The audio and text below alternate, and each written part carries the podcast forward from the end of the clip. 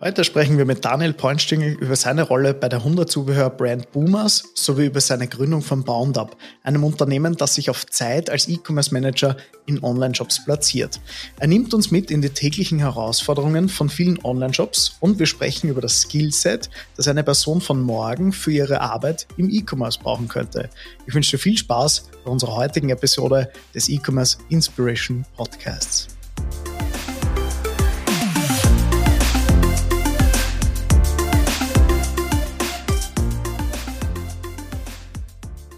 Einen wunderschönen guten Tag, meine Lieben. Mein Name ist Thomas Leskowski und ihr hört gerade den E-Commerce Inspiration Podcast. Heute zu Gast der wunderbare Daniel Pointstingel. Daniel, schön, dass du da bist. Vielen Dank für die Einladung. Danke, dass ich da sein darf, Thomas. Sehr, sehr gerne, lieber Daniel. Also, für die, die den Daniel noch nicht kennen, ich tue mir da relativ schwer, weil ich kenne den Daniel schon einige Jahre. Ich kenne ihn jetzt, glaube ich, seit 2017. Er war unter anderem mein Vorgesetzter, ist nebenbei ein sehr, sehr guter Freund von mir Heute sind wir beide selbstständig, beide in ganz unterschiedlichen Positionen tätig, aber beide dem E-Commerce treu geblieben. Ähm, der Daniel ist unter anderem einerseits Interimsmanager äh, bei Boundup, das heißt, er setzt sich sozusagen in Online-Shops rein und führt diese entsprechend weiter, hat aber mittlerweile auch eine Anstellung beziehungsweise eine Position als Geschäftsführer von Boomers, eine Brand aus Österreich, die sich mit Maulkorben für Hunde ähm, beschäftigt und produziert und diese auch verkauft. Aber was da dahinter steht und wieso Daniel seine eigene Story war, Daniel würde ich sagen, erklärst du am besten selbst den Zuschauern und den ja, Zuhörern. Kann ich, kann ich gerne machen. Ähm, ich spule einfach mal ein paar Jahre zurück, äh, so also ins Jahr 2015, 2016, äh, war damals als Sales Manager bei einer sehr großen Hotelkette angestellt und ja, wie das halt so ist, macht man sich dann immer nach ein paar Jahren so Gedanken, wohin soll meine Reise gehen, wo möchte ich mich weiterentwickeln. Und ja, E-Commerce hat mich immer schon, schon eigentlich interessiert, aber dann mir halt gedacht, okay, ich habe Tourismusschule gemacht, wie, wie soll ich den Einstieg ins E-Commerce finden? Und lustigerweise äh, ist dann eben damals der Stefan Grad auf mich zugekommen. Es war ein Kunde von mir und hat gefragt, ob ich nicht Lust hätte, eben äh, bei ihm anzufangen für Community Management, bisschen Vertrieb und mir halt währenddessen E-Commerce-Know-how aufzubauen. Und ja, paar Tage überlegt, habe ihm dann relativ schnell wieder äh, zugesagt, habe meinen Job gekündigt, äh, was meinem damaligen Chef nicht so gut gefallen hat, verständlicherweise. War auch für mich ein sehr schwieriger Ausstieg aus der Hotellerie, weil die Branche halt schon noch sehr cool ist. Du hast sehr viel Operative, du hast sehr viel, äh, es ist kein Tag wie der andere. Also es ist kein, definitiv kein Büroalltag, auch im Sales nicht. Hotel ist immer das ist eine ganz, ganz eigene Welt. Und ja, haben mir dann sehr, sehr, sehr viel Know-how aufgebaut im E-Commerce-Bereich. Bin auf jede erdenkliche Konferenz gefahren, habe mir jeden Podcast angehört oder damals waren es eher noch Blogs und Newsletter. Äh, Podcasts haben erst die ersten gestartet.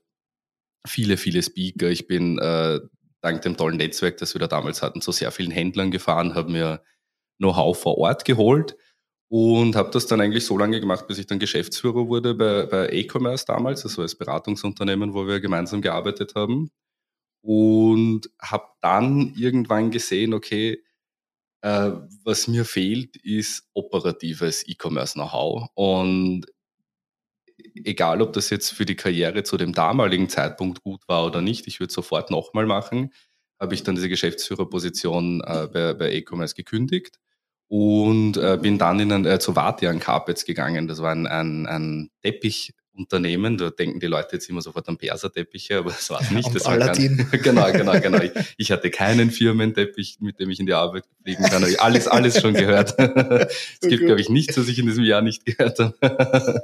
Kenne alle Teppichwitze. Ähm, genau, äh, wir haben dann nach einem Jahr beschlossen, diesen, äh, diesen Teppich, diesen Online-Shop wieder einzustellen.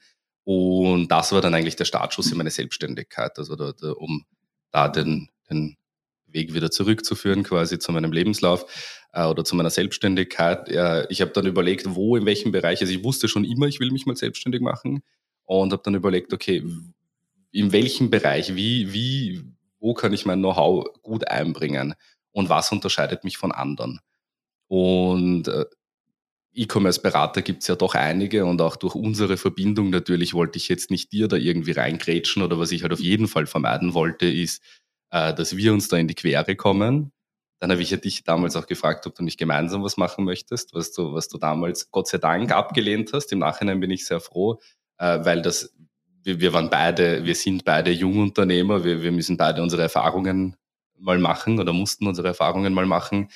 Und ja, wir sind beides einfach Freigeister und das war, das war einfach sehr gut, äh, dass wir da nicht uns sofort auf ein Backel gehauen haben, glaube ich.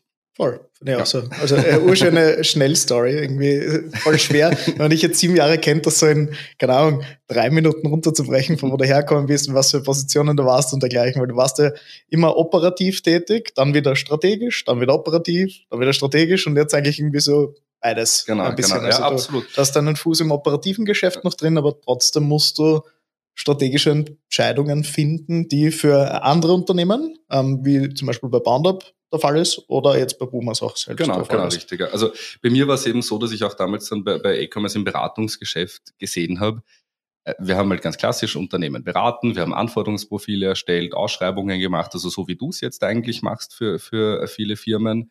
Und immer nach diesem Anforderungsprofil habe ich mir gedacht, ah, ich, ich, ich will nicht aus diesem Projekt raus. Also das ist immer, ich glaube, das ist durch die, durch die Gastronomie und Hotellerie geschuldet einfach, dass ich diese Operative einfach sehr liebe. Und es hat mir einfach damals auch schon Spaß gemacht, Händler zu besuchen, dort eben diese ganzen Prozesse mitzuerleben. Und das war dann, als ich dann bei Wartingen äh, Carpets gekündigt habe, hat auch der, der Inhaber von der Firma eigentlich zu mir gesagt, du, warum machst du nicht unseren Shop als, als Selbstständiger weiter? Und das war dann eigentlich so ein, so ein Knackpunkt, wo ich mir gedacht habe, ja, gescheit. Der E-Commerce also, Aladdin. Genau, genau, genau. Und ja, dann habe ich mir gedacht, warum nicht? Es gibt sicher ganz viele Leute da draußen, die halt ein, ein ja. äh, großes Know-how, das ich mir da aufgebaut habe, äh, oder hm, wie kann ich das anders formulieren? Ich habe mir über die letzten Jahre ein großes Know-how aufgebaut. Also auch wenn ich sehr selten über, über, über irgendwie groß mit meinen Kompetenzen angebe oder, oder drüber rede oder so, aber ich traue mich zu behaupten, dass ich wirklich ein großes Know-how aufgebaut habe. Bin aber absolut kein Konzernmensch. Das heißt, das war dann auch, als ich so überlegt habe, in welche Richtung kann es gehen. Äh, ich bin kein so großer Fan von Konzernen, weil ich mich die, an diese extremen Strukturen und langen Entscheidungsprozesse und so, das, das ist alles nichts für mich und habe mir gedacht, wie könnte ich kleinere Unternehmen auch mit meinem Know-how unterstützen? Und jetzt sehe ich es halt bei meinen Kunden, dass die gerade in diesem Aufbauprozess, also äh, häufig begleite ich eben Unternehmen im, im Aufbauprozess des Online-Shops, aber eben operativ, nicht beratend und sehe, dass gerade da brauchst du dieses Know-how, das halt ein E-Commerce-Manager hat, der sich halt im Normalfall nicht in ein KMU reinsetzt, sondern eben aufgrund der Bezahlung und so weiter, der Weiterentwicklungsmöglichkeiten mhm. eher Richtung Konzern geht. Und ich glaube, das decke ich mit, mit Boundup sehr, sehr gut ab. Voll. Also ich glaube, es ist ja auch äh, ein Problem, einmal Personal zu finden. Dann gibt es vielleicht gute Leute, dann sitzen die wahrscheinlich in Positionen, wo sie gut bezahlt werden oder wissen gar nicht, wie gut sie sind. Ja. Und dann äh, bist du wahrscheinlich ein gutes Bindeglied dazwischen. Genau. Sag jetzt ein E-Commerce-Manager-Job ist ja jetzt nicht unbedingt 9 to 5 fix gebunden, sondern wenn du Artikelpflege machst, kannst du es um drei in der Nacht machen oder kannst du es um drei am Nachmittag machen bei 36 Grad draußen, wo wir gerade diese Folge aufnehmen.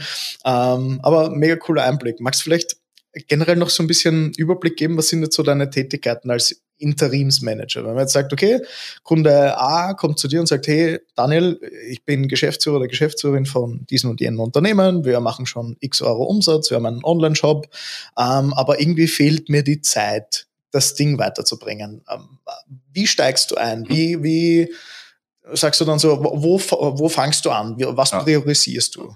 Also es ist, es ist immer eine Mischung aus Beratung, Projektmanagement und äh, aktiver Umsetzung. Jetzt nicht Umsetzung im Sinne von, es werden sicher einige, einige Programmierer oder Techniker zu, nicht Umsetzung im Sinne von Programmierung, sondern Umsetzung im Sinne von diese Projekte dann einfach abwickeln und umsetzen und koordinieren.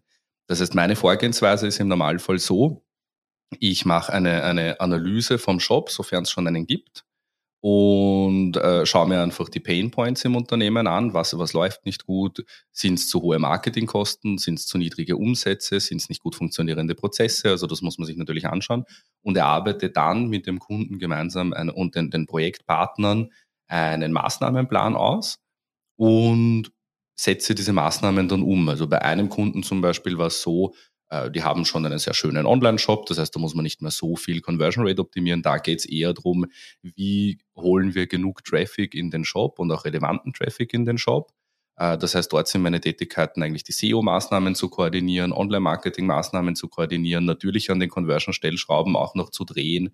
äh, aber halt einfach sehr, sehr stark diese Projektpartner. Also es ist eine, eine, eine Head of E-Commerce-Stelle, könnte man eigentlich sagen. Also eine, eine, eine führende Rolle, äh, weil das Unternehmen ein bisschen größer ist. Das heißt, die haben ein Content Management, die haben eine Marketing Managerin, die die, Content, die, die halt auch Banner und so liefern kann. Und, und ich bin dann halt wirklich für die Umsätze im, im Online-Shop verantwortlich und natürlich Troubleshooting. Also wenn dann irgendwie, wenn man draufkommt, der und der Prozess funktioniert nicht, es werden zu viele Kreditkartenzahlungen abgelehnt und so, dann, dann also ja, sehr viel Troubleshooting und, und, und Lösungsfindung. Sind so die häufigsten Fehlerquellen, wenn du, wenn es jetzt einsteigst, sagen wir jetzt, wenn wir jetzt fünf Projekte hernehmen und du sagst, hey, bei allen fünf war der falsche PSP einbunden oder dergleichen oder äh, also, Service nicht automatisiert ja, ja. oder äh, irgendwas, was dir vielleicht einfällt, was wiederkehrend passiert ist. Was ich eigentlich äh, quer durch jeden Shop sehe, ist das viel, immer noch viel zu selten und, und für uns ist es, glaube ich, selbstverständlich, weil wir halt täglich damit arbeiten, aber für Händler ist es oft nicht so. Es werden viel zu selten die USPs ganz klar kommuniziert. Also ich steige so oft in Online-Shops ein, wo nicht klar in einem Satz oder in drei Punkten zusammengefasst ist, was man in diesem Shop findet. Und das ja. ist aber essentiell. Mega. Jetzt, ja. sagen natürlich viele, ja, aber der Kunde kommt nicht über die Startseite. Aber wenn man sich die Customer Journey anschaut, wenn du jetzt nicht unbedingt ein ganz vergleichbares Produkt hast, wo es nur um den Preis geht, wenn ich jetzt ein, ein Laptop kaufe und ich suche genau nach dem Modell und komme auf die Produktseite und der ist günstig, dann kaufe ich ihn, okay. Ja. Aber im Normalfall kommt der Kunde ja öfter auf deine Seite, schaut sich mehr an, und da ist es einfach essentiell, dem Kunden kurz und knapp zu erklären, was man macht und was der da findet.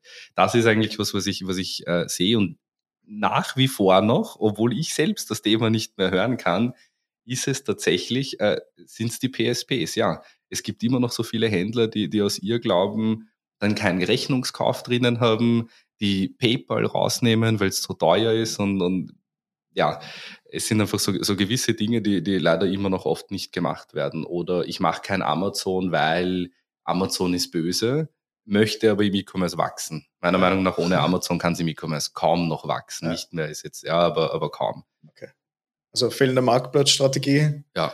Ähm, subjektive Meinung über die Meinung der Kunden sozusagen. Also ja. wenn man jetzt äh, Payment anschaut und USP finde ich mehr gut, guten und, Punkt. Und, Entschuldige, und Bewertungen. und, und, und. und, und Nein, es sind natürlich ganz ja, viele ja. Sachen, aber das sind so ein paar Dinge. Also Kundenbewertungen sind halt nach wie vor, auch das sagt jeder und, und jeder findet dann irgendeine Ausrede, warum er keine Kundenbewertungen machen muss. Äh, sei es, nein, wir verkaufen jetzt wenig oder sonst irgendwas. Da gibt es ja dann andere Möglichkeiten. Da sammle ich halt äh, Händlerbewertungen und nicht Produktbewertungen. Mhm aber das ist essentiell und sollte von, von der ersten Sekunde an eigentlich gemacht werden. Voll. Gut, aber letzteres, USP, Boomers, Gehen wir vielleicht mal, was ja. ist euer USP, um da gleich mal die Brücke äh, zu schlagen? Ja, ja, äh, ich sage dazu noch einmal ganz kurz vielleicht, was, was Boomers ist. Also Boomers äh, produziert äh, bunte Maulkörbe nach Maß, Maulkörbe, Halsbänder, Leinen und auch äh, Brustgeschirre für Hunde, also alles rund um den Hund aus äh, Biotan. Und einer unserer USPs ist schon das Material, also Biotan. Das ist ein, ein ich nenne es immer veganes Leder. Es ist ein, ein Kunststoff, der sich verhält wie Leder, aber die ganzen Nachteile von Leder nicht hat. Das heißt, es beginnt nicht zu stinken, es beginnt nicht zu schimmeln, es wird nicht speckig, sondern das Material ist in zehn Jahren immer noch so, wie es heute ist. Und dieses Material verarbeiten wir eben zu maßangefertigten Maulkörben, kleinen Halsbändern und dort ist eben unsere, unsere größten USPs, die wir auch ganz gut kommunizieren. Äh, nagelt mich nicht fest, unser Shop ist gerade noch im Aufbauprozess, aber wir, wir, versuchen es trotzdem schon ganz gut zu kommunizieren, dass wir in Österreich produzieren, dass es Handarbeit ist, dass es eben so, so, so bunte, maßangefertigte Produkte sind. Man kann aus über 30 Farben wählen. Und damit haben wir eigentlich schon, das, das kommuniziere ich auch in vier Punkten auf der Startseite vom Online-Shop. Und damit habe ich eigentlich schon 80 Prozent meiner Mitbewerber ausgestochen. Die wenigsten können Maßanfertigungen, die allerwenigsten produzieren in Österreich und, und wenige bieten so eine große Farbauswahl aus, die man äh, frei kombinieren kann, wie man halt möchte. Mhm, du hast jetzt auch gesagt, dieses Biotan schafft eine Lebenszeit von 10, 20 Jahren wahrscheinlich. Das heißt auf gut Deutsch, man kauft nur einmal im Leben einen Maulkorb für seinen mhm. Hund, oder? Außer die theoretisch, theoretisch ja. Verändert äh, sich wir, wir hatten jetzt tatsächlich eine, eine Kundin, die uns den Maulkorb eingeschickt hat, quasi zur Reparatur. Der ist eineinhalb Jahre im Wald gelegen. Kein Marketing-Schmäh, ist wirklich okay. so. Ja. Äh, und sie hat ihn gefunden und hat sich gedacht, der ist sicher voll kaputt und muss man reparieren.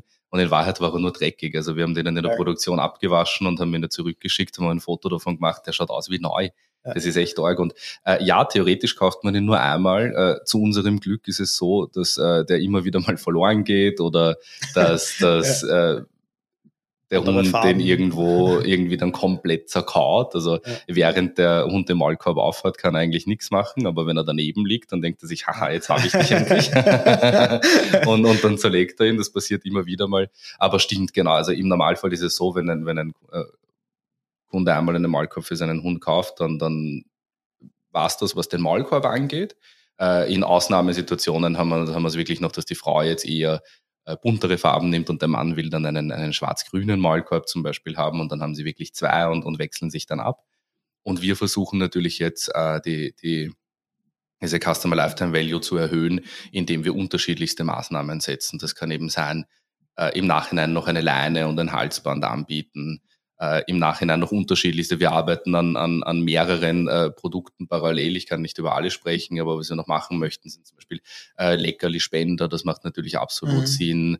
Äh, Leckerlis auch vielleicht dazu zu verkaufen oder eine, eine äh, Streichwurst, die man in den Maulkorb reinschmieren kann fürs, fürs Maulkorbtraining. Ja, ja. Also wir machen uns da schon viele Gedanken drüber, wie können wir, wie schaffen wir es, mit dem Kunden jahrelang in Kontakt zu bleiben. Ja, gibt es sich doch diese Schuhe für Hunde, habe ich auch schon mal gesehen. Ja, genau, ja, gibt es theoretisch auch. Also es, es, es, gibt ja wirklich wahnsinnig viele ja, Produkte. Man ja. muss sich dann nur anschauen, was passt so irgendwo in unser Konzept. also Hundemarken wollen wir anbieten und so weiter. Wir, und, und was wir natürlich auch überlegen ist, äh, wie können wir noch im Konfigurations- und Kaufprozess einfach den Warenkorb erhöhen. Mhm. Jetzt haben wir natürlich schon ein, ein eher hochpreisigeres Produkt, weil es halt in Handarbeit gefertigt wird. Aber wir schauen dann natürlich schon noch, okay, wie können wir noch mehr personalisieren? Kann man den Hundenamen eingravieren in den Maulkorb? Kann man eben mhm. äh, wie, wie, was, also eine Versicherung noch dazu anbieten, Garantieverlängerung und so weiter, um einfach, weil du eben richtigerweise angesprochen hast, wenn der Kunde nur einmal kauft, äh, dann soll er halt natürlich möglichst viel bei uns liegen ja. lassen. Wenn du schon teuer einkaufst sozusagen, dann soll auch teuer rausgehen sozusagen. Absolut, absolut. Ja, voll. Aber es ist ja auch wichtig, dass das rein rechnerisch auch Sinn macht. Generell Sinn machen. Warum glaubst du, dass Tierbusiness generell so boomt? Also wenn man sich jetzt die letzten Jahre anschaut, das ist so eine der Branchen, die nie wirklich zurückgegangen ist. Es gibt ja eigentlich schon ein paar stationäre Anbieter, aber manchmal hat man so das Gefühl, wenn es um Baby oder Tiere geht, äh, das geht immer. Aber ja. Warum ist es so, glaubst du? Der, der Hund ist einfach ein, ein Familienmitglied und der Hund oder auch die Katze oder generell Haustiere gewinnen immer mehr an, an Stellenwert. Es wird einfach immer wichtiger. Es wird auch irgendwie, äh, gehört auch irgendwie bei vielen zum Lifestyle auch dazu. Und man gibt für ein Kind extrem viel Geld aus und da, da, schaut man nicht, also egal wie die Zeiten wirtschaftlich gerade sind, bei einem Kind überlegst du nicht, und außer es geht einem halt wirklich schlecht, aber im Normalfall zögert man nicht. Und genauso ist es beim Hund. Also ich kann es dir auch aus eigener Erfahrung sagen, ich bin ja auch Hundebesitzer und ich habe auch einen Boom aus Maulkorb noch von Zeiten, wo die Firma nicht mir oder wo ich nicht Mitgesellschafter war in der Firma. Und wir haben damals auch nicht gezögert, 180 Euro für diesen Maulkorb auszugeben, weil das war für unseren Hund äh, das beste, beste Produkt einfach. Das, ja, der, der Maulkorb muss passen. Wir haben damals in Wien gelebt und äh, sie musste den Maulkorb sehr oft tragen es gab eine Giftköder-Thematik und ja. ja. lieber einmal 180, 190 Euro für Maulkorb zahlen, ja. als 3000 Euro beim Tierarzt liegen lassen. Oder mehr. Oder mehr, genau. Sagen wir lieber 300. Inflation. Genau, genau. Lieber, aber lieber, lieber so, als dann eben 3000 Euro beim Tierarzt liegen lassen. Ja, voll. Ja, voll. Ja. Und, äh, andere Kosten, die dann anfallen, wenn man genau. an den falschen Stellen spart. Aber ja, das ist richtig, äh, richtig gesagt. Das ist eine der wenigen Branchen, die momentan äh, wirklich noch stark wachsen und mhm. boomen. Und ich habe auch irgendwie das Gefühl, gerade, dass alles, was man im, im Haustiersegment äh, verkauft, irgendwie grundsätzlich mal funktioniert. Es zeigt sich dann schon, viele, viele ziehen sich dann ganz schnell wieder zurück, weil natürlich die, die, der Neukunde sehr teuer ist im Online-Marketing. Je mehr Unternehmen es natürlich gibt, die, die um den Hundebesitzer werben quasi, desto teurer wird der Neukunde. Und das sieht man schon, ja. äh, ganz klar. Und, und ja, also man muss schon, man muss schon ein bisschen Geld auf der Seite haben, dass, dass man sich dass man die Verkäufe gescheit steigern kann. Ja, verstehe ich. Findest du es generell, ich sage jetzt mal, dass es wichtig ist, dass du dich als Unternehmen oder als Unternehmer in dem Fall mit dem, was du verkaufst, stark identifizieren kannst. Beispiel, also ich kann jetzt vielleicht für eine Kosmetikmarke, glaube ich, würde ich mir schwer tun, meine Zielgruppe irgendwie zu verstehen, weil ich selbst nie den Pain hatte, dass ich mich schminken hätte wollen. Du bist jetzt selbst Hundebesitzer, du hast selbst einen Markup braucht, bist da jetzt Geschäftsführer, kannst dich sicher super gut in die Zielgruppe reindenken. Glaubst du, gibt es auch Fälle, wo man sagt, hey, die Person hat einfach einen super guten äh, Business Case gefunden und kann sich gut reinversetzen? Oder ist es Grundvoraussetzung, dass ich dieses Problem selber mal hatte? Ja, das hängt jetzt ganz, ganz stark vom Produkt ab. Also ich musste sagen, zum Beispiel, als ich in dem, in dem, meine, da war ich jetzt nicht Geschäftsführer, aber als ich in dem Teppichgeschäft angefangen habe, ich bin jetzt kein Teppichliebhaber, ja. Ich, ich habe es mittlerweile viel über Teppiche gelernt natürlich und wie man die Qualitäten unterscheidet und so weiter. Aber konnte dort trotzdem eigentlich in, in, in kurzer Zeit einen ganz guten Online-Shop äh, aufbauen, äh, der auch gut performt hat eine Zeit lang, bis wir ihn abgedreht haben wieder, aus strategischen Gründen. Ähm, und ich bin nach wie vor, also war, war auch damals kein Teppichliebhaber.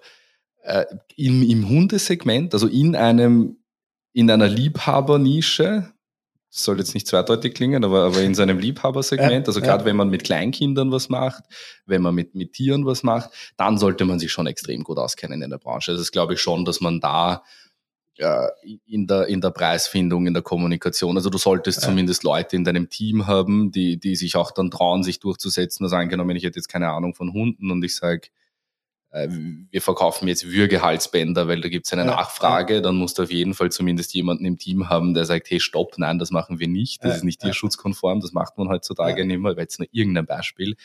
Ähm, also zumindest das, ich sage mal als mhm. Geschäftsführer, ganz nüchtern betrachtet, wenn es, wenn es nur darum geht, das Business aufzubauen, äh, Zahlen zu überwachen, Zahlen zu, zu optimieren, Absätze zu steigern, musst du nicht zwingend dich mit dem Produkt identifizieren können. Als Unternehmer, wenn wenn es wirklich dein, dein Ziel ist, dieses Unternehmen groß aufzubauen, dann solltest du dich zumindest sehr gut in eine Zielgruppe reinversetzen können. Also ich, ich, ich habe irgendwie diese Angewohnheit, ich kann mich für alles extrem begeistern. Mhm. Ich habe eine Kundin, äh, die verkauft Bettwäsche online mittlerweile kenne ich mich voll gut mit Bettwäsche aus, weil es mich irgendwie dann doch interessiert. Also ich, ich äh, ja, ich kann mich sehr, sehr gut äh, in, in, in solche Rollen reinversetzen und ja, mich interessiert halt alles. Okay, sehr cool. Aber auch cooler Vergleich mit Geschäftsführung. Ich überwache die Zahlen und bin funktionell tätig in der Zahlenfunktion und meine unternehmerische Vision vom Unternehmen. Das, und auch generell der Vergleich dieses, desto emotionaler das Produkt ist, desto wichtiger ist es auch irgendwo eine Identifikation damit herauszufinden. Ich weiß jetzt nicht, ob ich für iPhones zum Beispiel beispielsweise eine große Leidenschaft ja, entwickeln absolut, kann, aber es gibt absolut. sicher Leute. Wenn, wenn ich sage, hey Thomas, ich habe, ich habe eine gute Einkaufsquelle, machen wir einen Online-Shop ja. für iPhones, Voll. ist es wahrscheinlich auch wurscht, wenn ich Android-User bin, jetzt ja. nicht, wenn, wenn, man mich in der Öffentlichkeit sieht, aber, aber ich sage generell, äh, da geht es darum, ein Produkt, wo es generell eine Nachfrage gibt, zu einem guten Preis zu verkaufen. Ja. Mehr, also da muss der Online-Shop weder, weder schön sein noch sonst was, Voll. wenn man ein Produkt hat, wo es nur rein um den Preis geht. Ja. Sieht man ja eh in den, in den ganzen Technik-Shops, wie die teilweise ausschauen. Ich glaube, ich, man, man kann sich ja auch, es ist sicher auch so ein bisschen ein zweischneidiges Blatt, weil einerseits, wenn du zu emotional in dem Thema drinnen bist, denkst du dir vielleicht so, na, ich kann nicht über 50 Euro für Marker ausgeben, äh, verlangen, weil ich habe es mir ja damals auch nicht leisten können. Aber in Wirklichkeit hast du ja eine, ein breites Spektrum an Zielgruppe, die theoretisch für dich relevant wird. Das heißt, sich da wahrscheinlich ein bisschen objektiv auch mal rauszunehmen, wird wahrscheinlich nicht verkehrt sein. Genau, genau. Ja, man, man also ähm, wie soll ich sagen, man muss schon trotzdem auch einen guten Geschäftssinn haben. Also das, das also nur, wenn ich ein Hundeliebhaber bin, bin ich deshalb kein guter ja. Unternehmer im, ja. im Hundesegment. Also man muss schon auch natürlich ein bisschen, äh, ja, Geschäftssinn gehört ja. natürlich dazu. Okay, äh, du hast gesagt, ihr produziert selbst. Äh, was ist für dich so eine klassische Herausforderung, die für dich als produzierendes Unternehmen jetzt so an der Tagesordnung stehen, im Vergleich zu, ich bin ein normaler Händler und kaufe meine Produkte, die eh schon fertig sind, irgendwo an. Also man muss tausendmal mehr Dinge bedenken. Also tausendmal mehr Dinge. Ich sage mal, wenn du ein reines Handelsunternehmen bist, angenommen eben, ich verkaufe jetzt iPhones online und ich ändere mein Logo, dann ändere ich mein Logo im Online-Shop, von mir aus auf den Printsorten, sofern ich welche habe, und ja, in den Bestellmails und so, halt überall, ja. ja ja, als Herstellungsunternehmen änderst, änderst du auch das, genau, genau, da änderst du das Logo dann auch am ja. Produkt ja. und, und, und. Du hast natürlich deine ganzen Produktfotos, wo dein altes Logo drauf ist und ja, ich ja. spreche gerade aus Erfahrung. ähm, ja, du, du hast halt, du musst immer viel, viel mehr äh, Ketten mitbedenken. Ja. Als, als Händler denkst du im Normalfall ab dem Zeitpunkt, wo die Ware bei dir ankommt und, und als herstellendes Unternehmen musst du halt immer äh, die Produktion mitbedenken. Also auch, also egal in welchem Bereich, du hast natürlich zum mhm. einen hast du Produktionskapazitäten, die du beachten musst. Ähm, zum anderen hast du aber auch einfach viele Prozesse, die du mitbedenken ja. musst. Also ja. nur, nur wenn ich jetzt sage, es wäre zum Beispiel cool, äh, unsere Produkte mit, gravieren zu lassen. Also ja. dass die, dass die, äh, für mich ist das leicht gesagt, ich ja, passt, wir lassen das jetzt gravieren. Ich muss mir aber dann überlegen, okay, wie sehr unterbricht das oder wie sehr stört das unseren Produktionsprozess? Kostet ja. uns das mehr Geld, als wir nehmen können? Unterbricht, ja, also reduziert das unsere Stückzahlen? Als reiner Händler ist es vielleicht ein bisschen einfacher, weil dann sage ich dem Hersteller, hey, du kannst doch gravieren, dann wäre so cool, ich schicke dir dann den Namen vom Kunden und du kümmerst dich drum. Also man ja. muss halt einfach, der, der, der Rattenschwanz wird länger. Ja. Okay. Es gibt dir aber auch ganz viele Vorteile, also sehr, sehr viele Vorteile, äh, weil du natürlich auch um vieles flexibler bist. Du musst nicht zuerst mit dem Hersteller verhandeln, du musst nicht irgendwie äh, du, dich an seine Prozesse richten oder so. Ich, ich kann sagen, wenn mich heute jemand anruft und sagt, du, ich brauche den Maulkorb ganz dringend morgen, dann rufe ich meinen Produktionsleiter an und sage, hey, du habt ja Kapazitäten, schaffen wir es denn jetzt in der Sekunde noch zu produzieren, weil die braucht den morgen, sie holt mhm. den ab. Wenn das jetzt ein Lohnhersteller in, keine Ahnung, China ist. 70 Tagen. Ja. Genau, genau, ja, ja. Und, und das, das, also es gibt uns auch sehr, sehr viel Flexibilität ja. oder auch wenn wir Produkte ändern.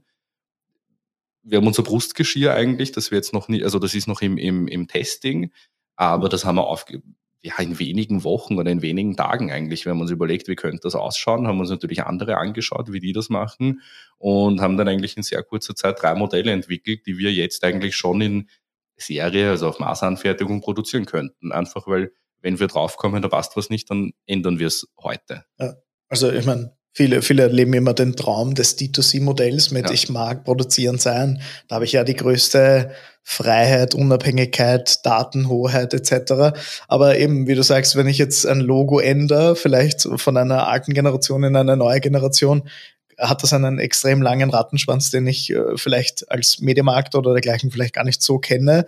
Wenn dort ein, ein Kabel von, wir haben vorhin gerade ein, ein neues Kabel kaufen müssen, von einer Marke, die ich noch nie gehört habe, ist dieser Marke wahrscheinlich wurscht, ob ich, ob Mediamarkt sein Logo geändert hat oder nicht. Als D2C-Brand äh, ist das ja ganz, ganz andere äh, Herausforderung. Stichwort alte Generation, neue Generation. Boomers ist ja jetzt nicht aus deiner Idee heraus mhm. entstanden, sondern ihr habt das damals aus der Konkursmasse rausgebaut. Damals ist jetzt äh, einige Monate her, wenn ich es jetzt Genau, richtig. Also das war so, dass wir im Februar, äh, nein, im, im, im Jänner wurde Insolvenz angemeldet, wenn ich mich jetzt richtig erinnere. Äh, dann haben wir unser Interesse bekundet und dann gibt es natürlich, das sind dann alles ganz strenge Verfahren. Das rennt ja über den Masseverwalter, übers Gericht und so weiter. Du gibst dann halt, also es, es wird die Konkursmasse geschätzt und du bietest dann auf diese Masse, die, die äh, geschätzt wurde. Bei uns ging es natürlich ganz stark darum, die Markenrechte zu kaufen, äh, die ganzen Domains mitzukaufen mhm. äh, und natürlich die, die Produktionsmaschinen, die ja auf unsere Produkte speziell angepasst sind. Und wir haben es äh, dann geschafft, also mich hat ein, ein Geschäftspartner, der Andreas Kraus, angerufen, der eben Mitgesellschafter ist bei uns und hat zu mir gesagt, du, wir hätten die Möglichkeit oder ich hätte die Möglichkeit, Boomers eben zu, also weiterzuführen oder wir könnten da halt mitbieten, würde dich das interessieren. Und, und ich, ich kann dir nicht sagen, warum, wahrscheinlich eben, weil ich selbst ein Boomers Malk habe und einen Hund habe und ich absoluter Hundeliebhaber bin. Das hat bei mir einen Nerv getroffen, obwohl ich gerade erst vier oder fünf Monate selbstständig ja, war, habe ich zu ihm gesagt, du, all in. Alles, alles, was ich habe, haue ich in diese Firma, ich will die haben und ich werde Geschäftsführer. Und ihn hat das total gefreut, glaube ich, dass ich eben, weil, weil äh, ich ein sehr, sehr operativer Typ bin und mein E-Commerce-Know-how auch sehr gut einbringen kann in die Firma natürlich. Und ja, hat sich, hat sich irgendwie richtig cool ergeben. Okay. Ähm, was sind sonst so die Herausforderungen, wenn man jetzt, ich sag mal, straight oder Konkursmasse rauskommt? Was, was kommt da jetzt auf einen zu, wenn ich sage, okay, ich mag jetzt eigentlich nicht mehr neu gründen in so einer Zeit, ich kaufe jetzt einfach die, die hinfallen sozusagen. Was, wie viele Stunden hast du die letzten Monate gearbeitet? Ich, ich, ich, ich habe nicht mitgezählt, ich bin, ich bin kein Stundenzähler. Es, es, es, hat mir extrem Spaß gemacht. Das war eine, eine Erfahrung, die ich noch nie gemacht habe. Also es ging von eben eine Konkursmasse ersteigern oder, oder, oder kaufen über eine GmbH-Gründung mit anderen Mitgesellschaftern. Es sind da bei uns auch die Produktionsmitarbeiter eingestiegen, die haben gesagt, wir wollen, wir wollen auch Teil davon sein. Die haben gewusst, es wird jetzt erfolgreich und sind auch mit eingestiegen. Bis hin zu, du stehst jetzt da und musst dich um tausende Sachen kümmern. Du hast einen Kompressor, du brauchst eventuell eine Betriebsanlagengenehmigung. Also das auf einmal Maschinen, mit denen ich als E-Commercer noch nie zu tun hatte. Ähm, dann hast du natürlich die, die Sache, wir haben diese Marke übernommen, das wissen wir, das wissen unsere Händler, aber die Endkunden nicht und den interessiert das auch nicht. Das heißt, er hat vor drei Jahren eine Malkorb gekauft und erwartet sich zum Beispiel unter anderem, wenn er den verloren hat, dass wir die ganzen Daten noch haben, also Adresse, ja, die Größe, ja. Abmessungen. Teilweise konnten wir das auch mitorganisieren, aber teilweise auch nicht, weil Kundendaten natürlich immer so ein äh, sehr hagliches Segment sind. Aber wenig Verständnis oder im, im, im Zuge dieser Insolvenz der vorigen äh, Boomers GmbH äh, wurden dann noch Malkörbe verkauft, die wurden niemals ausgeliefert. So, jetzt stehst du da als neue Firma. Was machst du? Lieferst ja. du ihn kostenlos, weil du dir denkst, der arme Kunde, der hat 200 Euro gezahlt und wird seinen Malkorb niemals sehen ja. und wir wollen jetzt keine negativen Kommentare oder so haben? Äh, oder sagst du dem, hey, hier sind die Kontaktdaten vom Masseverwalter, melde dich bei ihm, vielleicht kriegst du ein bisschen was, aber wahrscheinlich eher nicht. Ja, wir haben dann eigentlich geschaut, dass wir mit den Kunden einen Kompromiss finden. Wir haben ihnen ja. die Lage erklärt und, und die meisten Kunden waren irrsinnig verständnisvoll und haben gesagt, ja, passt, wir haben dann unsere Selbstkosten eigentlich verrechnet an den Kunden mhm. und die waren die meisten sehr dankbar und einsichtig. Okay, okay. Was siehst du es generell so? Jetzt bist du schon ein paar Monate, ich sage jetzt mal, im Business drinnen. Was sind so die erfolgsversprechenden Faktoren, wo du sagst, hey, das, das ist ein Geschäftsmodell, ich glaube, jetzt ist gerade Aufbauphase oder Wiederbelebungszeit. Wo, wo siehst du dich so in, in drei Jahren oder wo steht die Brand? Weil wie, mhm. also wenn du dich jetzt einfach so dir vorstellst, machst die Zeitung auf, was für eine Schlagzeile lesen wir 2000 Moment, das muss ich vorrechnen, 26. Äh, also was, was für uns ein, ein sehr erfolgreiches, äh, ein erfolgreicher Faktor sein wird, wird die Internationali Internationalisierung sein. Also der, der amerikanische, also der US-Markt ist der mit Abstand größte, wichtigste Markt im Haustiersegment. Die geben am meisten Geld aus für ihre Haustiere. Die haben sehr viele Haustiere. Es leben irrsinnig viele Hunde in Amerika. Äh, habe jetzt leider keine ganz genauen Zahlen, aber es sind immens viele und äh, sind sehr mitteilungsbedürftig, sehr Social Media affin und auch irrsinnig E-Commerce affin. Der Kaufprozess ist kürzer und und und. Ähm, das heißt, Amerika und, und generell Internationalisierung wird für uns sehr wichtig sein. Das heißt, wer weiß, vielleicht lesen wir 2026, dass wir, dass wir irgendwie ein, ein, ein Rieseninvestment eingesammelt haben, um die Internationalisierung voranzutreiben, oder dass wir es auch ohne Investor geschafft haben, äh, international tätig zu werden. Aber das ist mein großes Ziel, wirklich eine internationale Brand aufzubauen, die in Österreich äh, trotzdem diese Malkörbe produziert.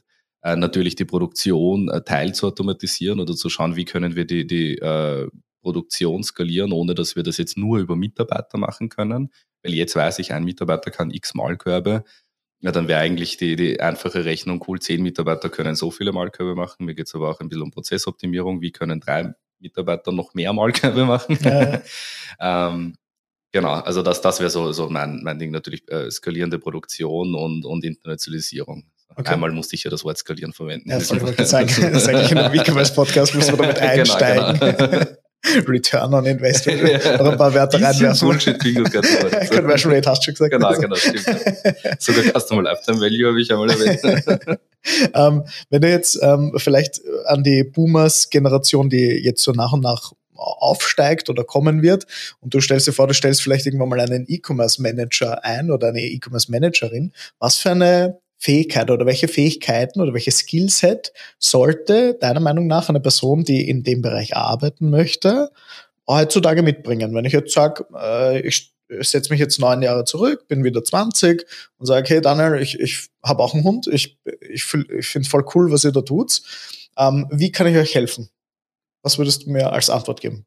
Was brauchst du? Also man braucht jetzt Person sehr viel Eigeninteresse, weil es gibt nicht diesen perfekten E-Commerce-Manager, der, der jeden Shop leiten kann, sondern du brauchst von, von, von Unternehmen zu Unternehmen ist es einfach extrem unterschiedlich. Und ich glaube, ein E-Commerce-Manager oder generell ein Manager muss halt extrem viel Eigeninteresse und, und Bereitschaft mitzubringen, sich da halt einfach reinzuversetzen. Also jemand, der einfach sagt, ja, ich, ich will da jetzt kommen und dann will ich ein paar Produkte in den Online-Shop einstellen, so jemanden findest du sofort. Aber ich meine, jetzt wenn du wirklich einen, ich sage, einen, E-Commerce-Manager, der die Verantwortung über unsere Online-Shops bekommt, zukünftig werden es mehrere sein für mehrere Länder und so weiter, ähm, das muss halt schon jemand sein, der, der halt auch wirklich was weiterbringen möchte. Also was, was ich immer cool finde, ist, also so, so kleine Unternehmer heranzuzüchten, mehr oder weniger. Mhm. Also Leute, ja, den Leuten dann auch so viel Verantwortung so. zu geben, dass sie sich mitverantwortlich fühlen ja. für die Firma. Und ich glaube, das haben wir damals auch in der, in der Firma, wo wir gemeinsam gearbeitet haben, ja. recht gut umgesetzt. Dass sich jeder war Teil des Unternehmens, auch wenn es jetzt nicht in, in, Form einer Beteiligung, aber einfach im, in, von der Verantwortung her. Und das war eigentlich das. Also das Skillset finde ich sogar nicht so wichtig. Also man kann sehr viel sehr schnell lernen. Ähm, weil es ist ja immer so die Sache, was lernst du in einem E-Commerce Manager? Muss der sich jetzt eher besser mit Marketing auskennen, besser mit Shop-Systemen, muss der programmieren können? Also das ist ja so unterschiedlich, diese Anforderungen des E-Commerce Managers. Äh, Projektmanagement muss er können, er muss strukturiert arbeiten können, weil du hast im E-Commerce immer 100 Baustellen. Ja. Immer. Und die werden nicht weniger. Das ist einfach so. Es kommt eine nach der anderen. Überall, wo Technik im Spiel ist, es sind so wahnsinnig viele Schnittstellen im Spiel. Äh, es, es entwickelt sich so schnell. Du musst da sehr viele Dinge berücksichtigen. Und ja, wie gesagt, Eigeninteresse, der, der, der Wille zur Weiterbildung auf jeden Fall. Das ist, äh, deswegen bin ich so ein großer Fan von deinen, von deinen Events und auch eben jetzt Podcast und auch vom E-Commerce-Führerschein, den ich auch selbst gemacht habe und auch meiner, meiner Mitarbeiterin auch schon äh, gegeben habe. Das, Weiterbildung ist einfach das Allerwichtigste in diesem ja. Bereich. Man kann so schnell äh, auf der Straße, auf der Strecke bleiben. Also wenn, wenn man sich da nicht permanent weiterbildet, pff, dann, dann bist du schnell einmal weg vom Fenster. Voll, aber du hast das eh gut gesagt. Eigentlich musst du nur unter Anführungszeichen Projektmanagement können. Das heißt, prinzipiell hätte jede Person Potenzial in dieser Branche zu starten, was sehr cool ist, weil E-Commerce ist ja ein Teilbereich, hat halt mehrere Teilbereiche, aus denen sich zusammensetzt und dann baust du halt, ich sage jetzt mal, den Teilbereich auf, den du am wenigsten kannst. Wenn es jetzt, keine Ahnung, wenn ich programmieren können muss, lerne ich halt kurz programmieren. Wenn ich Shopsysteme kennenlernen muss, sollte ich mich mit Shopsystem äh, gut auskennen. Sehr, sehr gute Werbung von deiner Seite aus für den E-Commerce-Führerschein, muss ich dazu sagen. Aber das war ja genau der Painpoint. Viele hören irgendwie so Dropshipping, boah, ich kann jetzt extrem rich werden. Mhm. Und dann siehst du eigentlich, ich sage jetzt mal, die zwei, drei Personen, die glänzen mit Autos und Geld ja. und dergleichen. Aber die 997, die, ich sage jetzt mal, ihre, ihre Hoffnung in dem Bereich verloren haben, die haben halt so ein bisschen an den, an den Shortcut gedacht. Dieses, ich, wie schaffe ich mit wenig Arbeit und meinem Laptop sehr viel Geld. Ähm, da, da, da, ist, da ist eine Zielgruppe dazwischen und das sind die, die auch bereit äh, dafür sind, harte Arbeit irgendwo reinzustecken und zu wissen, okay, das, mein Return on Investment wird kommen. Ich, ich finde diese Leute immer höchst unseriös und ich glaube, das weißt du eh auch, die halt eben äh, diese typischen Dropshipping-Leute, die sagen, ich führe dich zum Erfolg mit deinem Dropshipping-Shop. Dann denke ich mir, warum? Wenn du einen Erfolgsfaktor hast, du hast schon einen guten Shop, du hast schon das richtige Produkt, äh, oder, oder du weißt eben, du hast, den, du hast herausgefunden, wie du die Leute dazu bewegst, alles auf dieser Welt zu kaufen, dann mach doch einen Shop nach dem anderen. Dann stell ja, einen Studenten, eine Studentin nach der anderen hin und, und äh, lass dir die, die Artikel einklopfen, weil meinen Shop habe ich eh schon, ich habe das Erfolgsrezept eh, warum sollte ich das anderen in die Hand geben für ein paar tausend Euro Beratungshonorar? Höchst unseriös. Für mich heißt das einfach, okay, ja, ein Online-Shop, dass der ein bisschen Geld abgeworfen hat, okay. Und dann hast du dir gedacht, hm, im Dropshipping ist meine Marge nicht besonders hoch. Ja. Wo habe ich eine hohe Marge? Oh, in der Beratung. Ja. Da habe ich 100% Marge abzüglich Marketingkosten und äh, stürze mich halt einfach auf das. Ja. Okay. Das ist meine Meinung zu diesen Leuten. Es gibt es sicher den einen oder sehr, anderen. Sehr gut direkt getroffen, finde ich. Dieses, hier ist das eine Produkt, mit dem du so viel Kohle machst und ich denke mal, warum verkaufst du es dann genau, nicht selber? selber. Warum sagst du es dann wem? Genau. okay, na gut, aber ich, nicht ich wurde schon zu viel so Schwarzwahl. Nein, nein, definitiv. Ich wurde schon so oft gefragt, was, was, wie man eben im, im E-Commerce erfolgreich wird oder was das Erfolgsrezept ist. Hätte ich's, dann würde ich nicht Würde ich es dir nicht erzählen. Genau. Dafür sind wir ja da. Ähm, gut, ähm, schließen wir mal so ein bisschen den E-Commerce-Part ab. Ich mache immer so gern so auch so ein bisschen visionären, inspirativen Teil des mhm. Podcasts. Mhm. Und wir gehen jetzt einfach mal acht Jahre zurück, wo du im Motel One ähm, gearbeitet hast. Welches war das damals? Ja, am Hauptbahnhof. Hauptbahnhof. Okay, wir gehen jetzt in den Hauptbahnhof rein, setzen uns dort auf diese zwei türkisen Stühle. Du mit deinem 20-jährigen Ich. Was würdest du dem Daniel von damals mitgeben, wenn du jetzt so, ich sag jetzt mal so ein Bilderbuch mitnimmst vorblätterst und sagst, hey, da habe ich das gemacht, da habe ich das gemacht. Das glaubst zwar jetzt noch nicht, das kommt, aber es passiert. was, was würdest du ihm gerne mitgeben?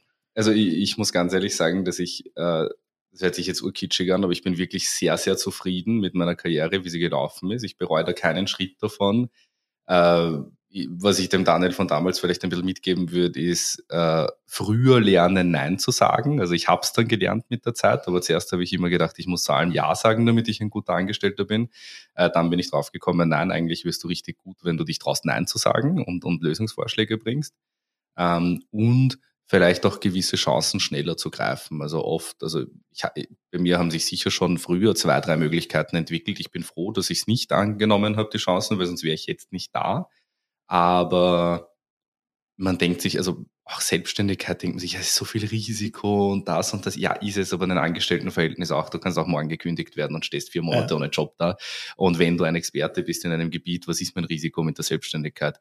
Wenn meine Firma nicht gut läuft, dann drehe ich sie ab und lass mich mal anstellen. Also ja. das ist, man, man, man macht sich da viel zu viele Sorgen. Ich glaube, das Unternehmertum ist in Österreich viel zu negativ behaftet. Ich sehe einen, einen guten Trend. Viele, viele junge Leute wollen sich selbstständig machen und, und viele junge Leute wollen nicht mehr für äh, Konzerne arbeiten, sondern selbst eben erfolgreich werden.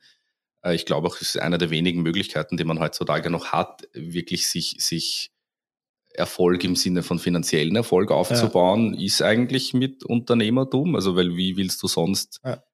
keine Ahnung, als Angestellter mit 2000, 2500 netto, wie willst du eine schöne Immobilie irgendwo kaufen. Dann, dann, dann, oder Mietpreise. Oder, oder genau, genau, momentan genau. Ja, ja, oder absolut, Kredite. Absolut. Also, ja, genau, wie du gesagt hast, ein Kredit.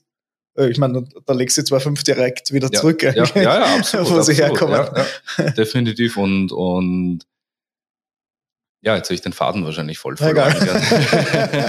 Aber du bist sehr zufrieden mit dem, wie du dich genau, entschieden genau. hast. Ja, also ich würde, ich, genau, dem, dem, dem, Daniel von damals würde ich eben nur mitgeben, früher zu lernen, Nein zu sagen, Chancen vielleicht manchmal schneller zu greifen, und im umgekehrten Sinne auch einfach hin und wieder ein bisschen geduldiger zu sein. Ja.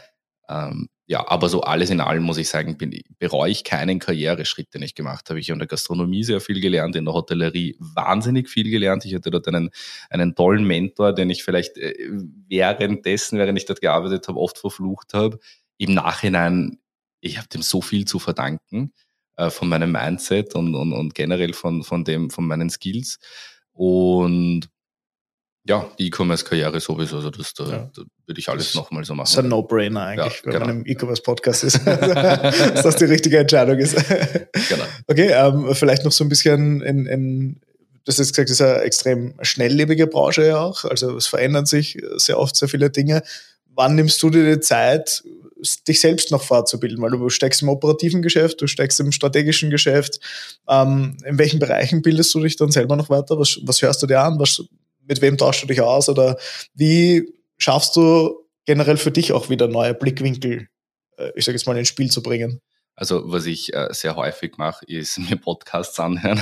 Ja. das trifft sich gut, deshalb darf ich heute eben das erste Mal in einem Podcast sein. äh, na, ich höre mir wirklich viele Podcasts an, weil das kann man halt in, in äh, Zeiten machen, die man halt sonst nicht effizient nutzen kann, weil man muss ja irgendwie, wenn man nur sehr begrenzte Zeit am Tag zur Verfügung hat, äh, immer sehr gut überlegen, wo setze ich meine Zeit ein.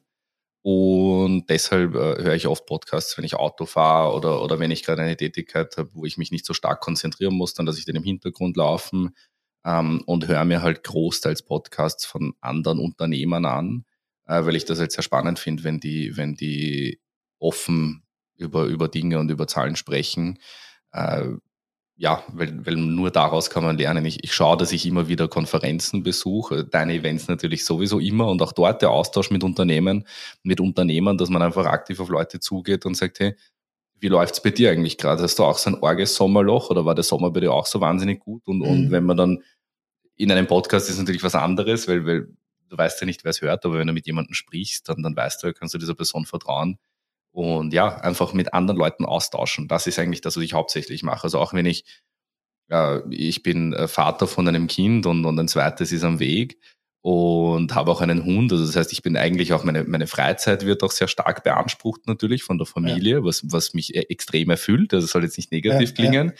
Äh, und was ich dann regelmäßig mache, wenn ich mit anderen Unternehmern äh, telefoniere, wo ich, also wir reden 90 Prozent fachlich. Und wenn ich die Person dann besser kenne, dann sage ich erst, wie machst du das eigentlich? Wie bringst du zwei Firmen, zwei Kinder und dein Haustier oder sonst irgendwas, dein Garten, dein Hobby, dein Sport, wie bringst du das unter, unter einen Hut? Und die Leute einfach direkt darauf ansprechen und die Leute reden gern drüber, nur, nur es ist so ein bisschen die österreichische Mentalität, glaube ich, dass man negative Dinge nicht so oft anspricht. Man spricht auch nur mäßig über Erfolge, man feiert Erfolge auch zu selten. Kann ja. ich auf dem, auf dem äh, Podcast von Daniel Schuster wieder zurückspielen, der das, ja auch, der das ja auch angesprochen hat. Ähm, das ist, ich weiß nicht, die, die österreichische Mentalität ist da bei sowas ein bisschen komisch. Man redet wenig über, über, über Fuck-Ups, man redet aber auch ja. wenig über Erfolge. Es ist irgendwie immer so neutral. Und wenn du jemanden fragst, wie geht's, ist immer gut, wie läuft die Firma? Ja, ganz okay, könnte ein bisschen mehr sein. ja, aber ja, aber es ist nie wie, wirklich gut. Ja, ja. Wie, wie, oft gehst du auf jemanden zu und sagst, hey, wie läuft's? Und der sagt, bist du deppert, ich habe heute den Monat Umsätze gemacht, ja. irre. Weil man irgendwie auch so eine Neidgesellschaft hat. Ja, voll, stimmt, stimmt. Ich weiß aber auch nicht, wo das herkommt, ehrlich gesagt. Dieses, äh, ich weiß, was du meinst mit dieser bisschen neidigen Gesellschaft auch ja. äh, hin und wieder. Dieses, ich darf nicht zu laut reden, wie gut es mir geht, mehr oder weniger. Ähm, aber ja, sehe ich genauso. Aber coole Einblicke auch für dich äh, von, von deiner Seite aus, weil du hast, eh, wie du gesagt hast, auch Kind, Hund etc. Stellen wir dich jetzt vor, mit Kopfhörern telefonierend, mit deinem Hund Gassi gehend, ja, so, wie man ja. gerade einen Termin macht. Aber eh auch das, was du gesagt hast, ist der Austausch, glaube ich, mit anderen. Ich glaube, es braucht ein Grundwissen im E-Commerce, ja. dass man einfach so, dass jeder vom selben spricht. Also, dass ich jetzt nicht sage, hey, du, ich habe Magento im Ansatz und er so, ah, cool, ich habe A1. also, dass die Leute verstehen, okay, wir reden über Shopsysteme, nicht über äh, Telefonanbieter. Ähm, und dann eigentlich nur der, die, das hineinversetzen ins andere Unternehmen. Ich habe vor kurzem äh, mein Müsli, die Gründergeschichte gelesen. Da habe ich mir gedacht, äh, man glaubt immer, man weiß schon viel und dann liest du halt, dass die die größte Problematik zum Beispiel mit den Verpackungen hatten mhm. und wie sie auf die ähm, äh, runden Dosen kommen sind, dass das eigentlich, ich glaube, eh Hundefutter oder so Hundefutterdosen waren mhm. und sie waren bei einer Messe und sind da zufällig vorbeikommen, da sind sie draufgekommen, weil du am Anfang gesagt hast, USP. Ja. Hey, das, das könnte unser USP sein. Alle äh, anderen Müslis schauen alle gleich aus. Genau, genau, ja, ähm, richtig. Oder so, wenn, wenn ein Produkt vergleichbar ist, musst du es über die Verpackung zum Beispiel voll. Voll. Über, ja, ja. Mega cool. Gut, mit dieser Euphorie vielleicht noch eine allerletzte Frage. Wenn Leute jetzt sich denken, hey Daniel, du bist so cool. Einerseits will ich mit dir zusammenarbeiten, andererseits mag ich wissen, was du sonst noch von dir gibst, oder ich mag mich vielleicht auch mit dir austauschen. Wo können Personen dir folgen? Wie können sie mit dir in Kontakt treten? Zum einen natürlich über LinkedIn, das ist eh, glaube ich, der verbreitetste Kanal. Einfach Daniel Pointstingel. Ich schätze, schätze, mal, du wirst den Namen in den Podcast reinschreiben, ja. weil der Name ist schwierig. Genau. Und ihr trefft mich eigentlich äh, auf so gut wie jeden Event vom Thomas, das auf jeden Fall. Und auch so oft auf den größeren Konferenzen, die es halt in Deutschland gibt. Sehr, sehr gut. Also auch noch kleine Seitennote. Daniel hat sogar einmal die E-Commerce Inspiration Night übernommen, wie ich krank zu Hause gelegen bin. Also Daniel ist wirklich fix gesetzt bei den Veranstaltungen, sofern es die Zeit für ihn zulässt.